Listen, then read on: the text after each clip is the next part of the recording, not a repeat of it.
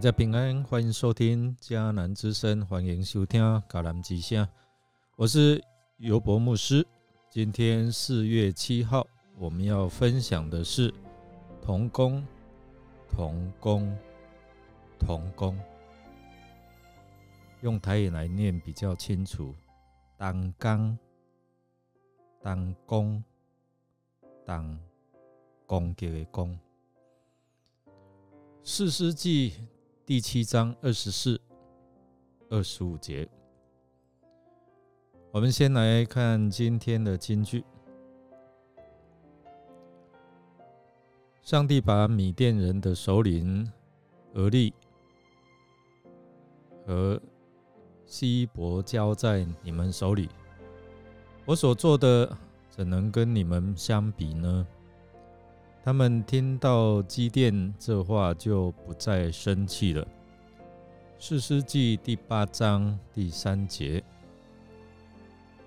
基甸是马拉西支派亚比以谢族约阿斯的儿子，在上主的同在下，把米甸人交在他手里，在夜间奇袭成功。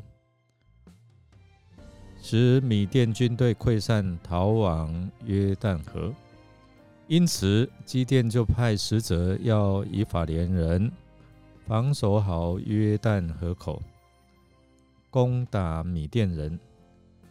最后，我们看到他们不负众望，成功来呃抓住及处决米甸人的两位首领，以法连和马拿西是。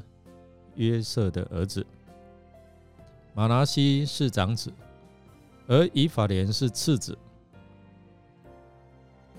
雅各在临终前为马拿西和弟弟以法莲祝福，结果他把右手按在以法莲的头上，立以法莲在马拿西之前。约瑟看见父亲把右手放在以法莲头上。心里不高兴，于是他握住父亲的右手，要把他从以法莲的头上移到马拿西头上。他对父亲说：“爸爸，这样不对，这个才是长子，请把右手放在他头上。”他父亲拒绝说：“我儿啊，我知道，我知道。”马拿西的后代也要成为大族，但是他弟弟要比他强大。弟弟的后代要成为昌盛的民族，这是记载在创世纪四十八章十七到十九节。其实一开始基甸攻打米甸人的时候，并没有找以法连人，他召集马拿西。亚比谢族的人来跟随他。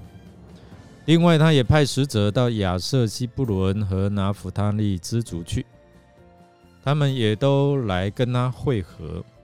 那在战争的最后，才找以法连人守住约旦河口来攻打米甸人。虽然兄弟来助阵，也完成了任务，但却引起了以法连对基甸的恼怒。在第八章也记载说，与基甸激烈的争吵。以法莲算是以色列当中最啊比较强盛的支族。他们对基甸说：“啊，你去打米甸人的时候，为什么不招我们？你为什么这样待我们？”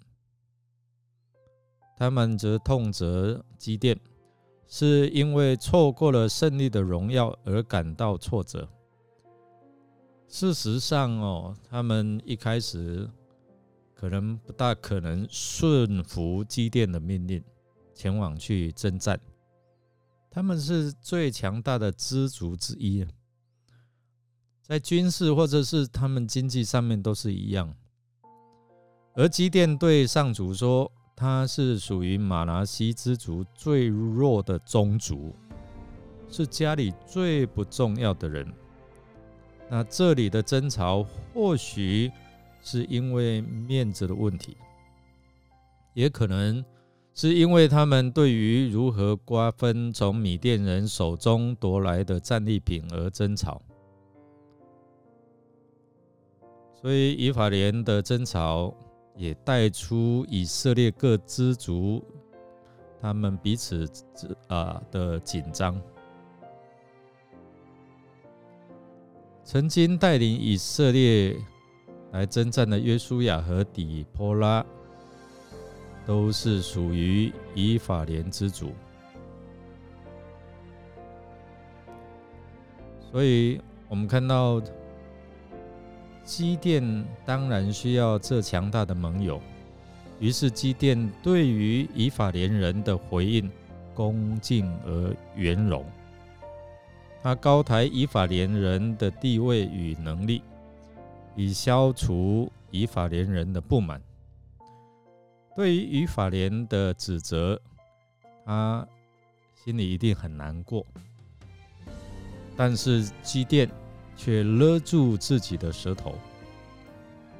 当他们得到荣耀与赞美的满足之后，哎，他们就怒气消了哦。弟兄姐妹，求主来帮助我们哦。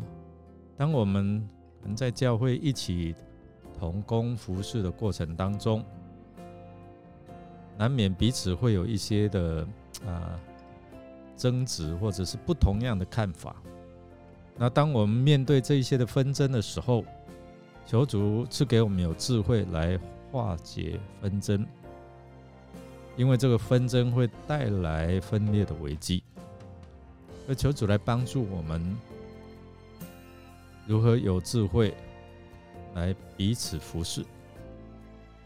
我们来默想：基甸呼召以法连人协助镇守约旦河口，攻打米甸人。